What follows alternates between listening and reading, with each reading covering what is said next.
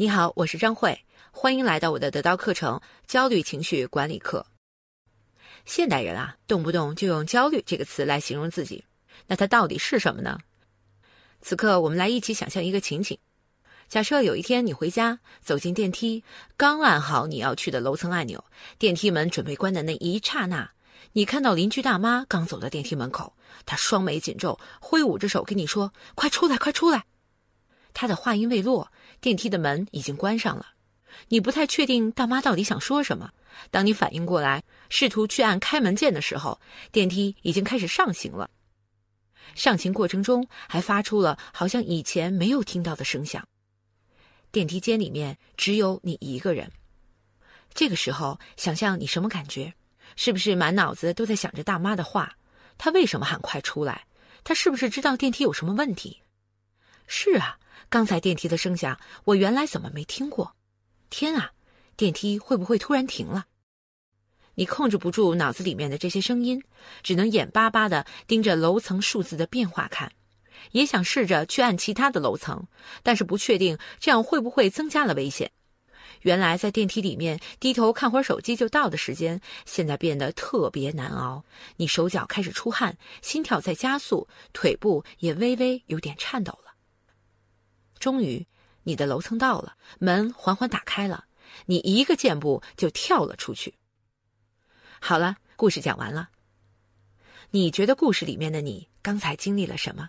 是的，焦虑，一种情形下的焦虑。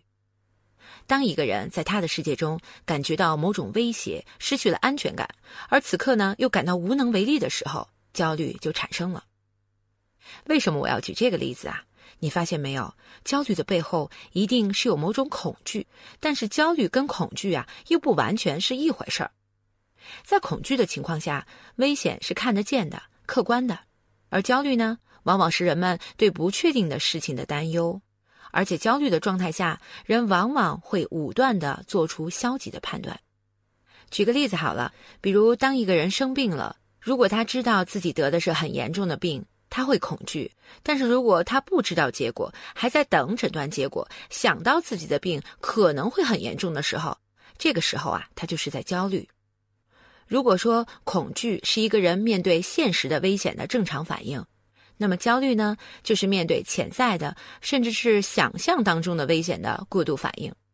所以，请你记住两点：第一，焦虑背后一定是恐惧；第二。焦虑是我们对还没有发生的事情的负面想象。理解这两点是你理解焦虑的基础。那么，我们能彻底隔离焦虑，不让它发生吗？其实做不到的。焦虑本身就像恐惧和悲伤一样，是一种应激反应，是无法被隔离的情绪。它们也会随着事情的发展而消失，就好像刚才坐电梯的例子一样。当你确认自己安全了，原来的焦虑啊也就消失了。但在现实中啊，有的时候你可能会感觉自己处在一种反复的、持续的令人焦虑的处境当中，总是在担忧着什么。如果你是个学生，你总是有理由为你的学业担忧；如果你是个职场白领，你也有理由担心眼下的工作能不能让上司满意，担心未来有没有一个好的前途；如果你是个妈妈，你的孩子的一切可能都会让你忍不住的去担忧。如果你是家庭的支柱呢，你需要担忧的事情会更多。就像刚才我们说的，焦虑来自于恐惧。每个人啊都有自己恐惧的主题，可能还不止一个。焦虑也来自于不确定性。我们越是忙碌啊，面对的不确定性也就越多。这也就是为什么现代人比较容易焦虑，因为引发我们焦虑的触发点太多了。是时候来介绍一下我自己了，我叫张慧。我是一名培训师和心理教练，在管理心理学领域有着十二年的从业经验，也是国家二级心理咨询师。我常年关注情绪认知跟行为模式之间的关系，也在研究如何在沟通和表达里面运用好心理因素。我在得到还有一门课程，如何发挥身体语言的威力。这一次，我想和你谈谈焦虑。在这堂课里啊，我首先要告诉你，焦虑作为一种情绪，你完全不需要排斥它和恐惧它，你需要的是正确的面对它和恰当的处理它。焦虑本身不是坏事，就像每个人身体里面都有压力荷尔蒙皮质醇，皮质醇如果太多，你会因为压力太大而迅速的变老；但如果没有呢，你早上可能都不能正常的起床。所以焦虑啊，只要它在合理的范围里面，只要它不影响到日常的工作生活与交流，没有导致障碍性的行为，其实是没有什么问题的。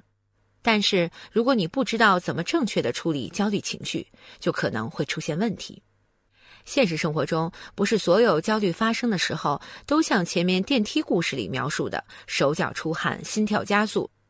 很多时候啊，焦虑的发生没有那么明显，或者会以另外的形式出现在你生活中。一般来讲，有三种常见的情况。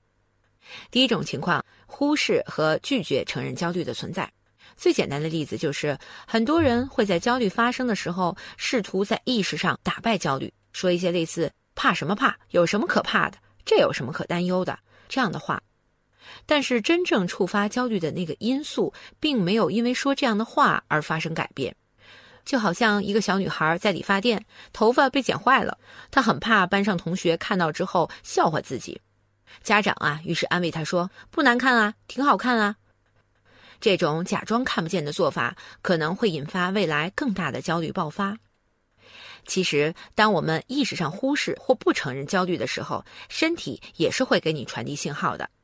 比如，当下你会觉得心跳加速、出汗、身体有些颤抖；长期的呢，你会烦躁不安、肚子不舒服，或者轻微的暴饮暴食、嗜好吃甜食、辣食、垃圾食品等等。持续的焦虑甚至会改变你的情绪状态，比如变得敏感易怒、没有耐心、自卑、容易激动等等等等。说完第一种情况啊，我们再来看第二种。这种呢，就是避免接触会引发焦虑的场景。比如说，有一个人有着不愉快的拔牙经历，那他就会拖延看牙医的时间。一个担心自己外貌不够好的人，会有各种理由去回避相亲。有的人在担忧的时候，还会告诉自己说：“我没有担忧，我只是不喜欢。”比如，一个单身的人会觉得参加舞会很尴尬，于是他不去参加舞会，而对外说我不喜欢热闹。这些表现的背后，其实也是焦虑导致的抑制状态。它会让人没有行动力，生活圈子变窄，甚至思维受限，使得一个人缺乏能力去想、去做、去感受。第三种情况是将焦虑合理化，就是觉得焦虑是正常的，是一种理性的恐惧。比如一个过度焦虑的母亲，她有什么不对呢？她就是在关心孩子而已啊。比如那些奉行“不打不成器”理念的父母，他们也不觉得自己打孩子是错的。比如非常注重礼仪和形象的妈妈，看到小孩子吃饭吧唧嘴，就会勃然大怒。他们不觉得这样是错的，反而认为是一种高标准的要求。这些呀，其实就是把焦虑合理化。前面讲的这些情况。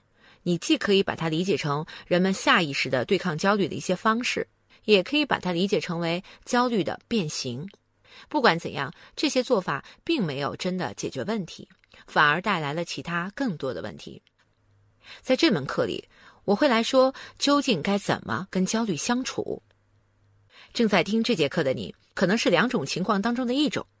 一种呢，是你明显感觉到自己受焦虑情绪的折磨，你想做些什么来改变这种状态？那么我这里啊有一套心理自助方法给你。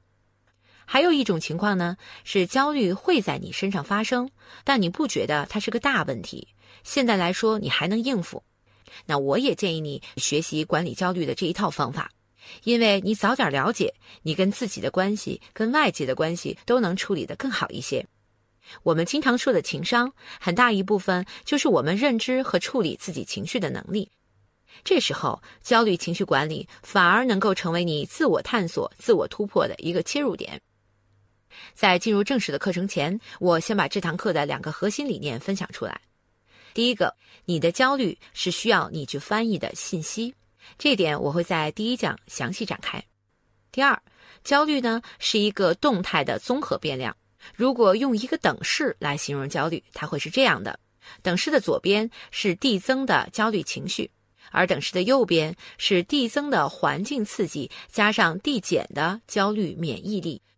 如果你最近感觉自己越来越焦虑了，也就是你的焦虑情绪在递增，那么一定跟两个因素有关：一个就是你的环境刺激在增加，一个就是你的免疫力在递减。看到这两个因素，然后我们再去识别到底发生了什么，我们应该怎么办？这门课设计的主旨也是为了增加等式里面的免疫力和减少里面的环境刺激的。就像文学作品里说的那样，你无法阻止鸟儿在你的头上飞过，但却可以阻止鸟儿在你的头上筑巢。欢迎你跟我一起进入下面的课程。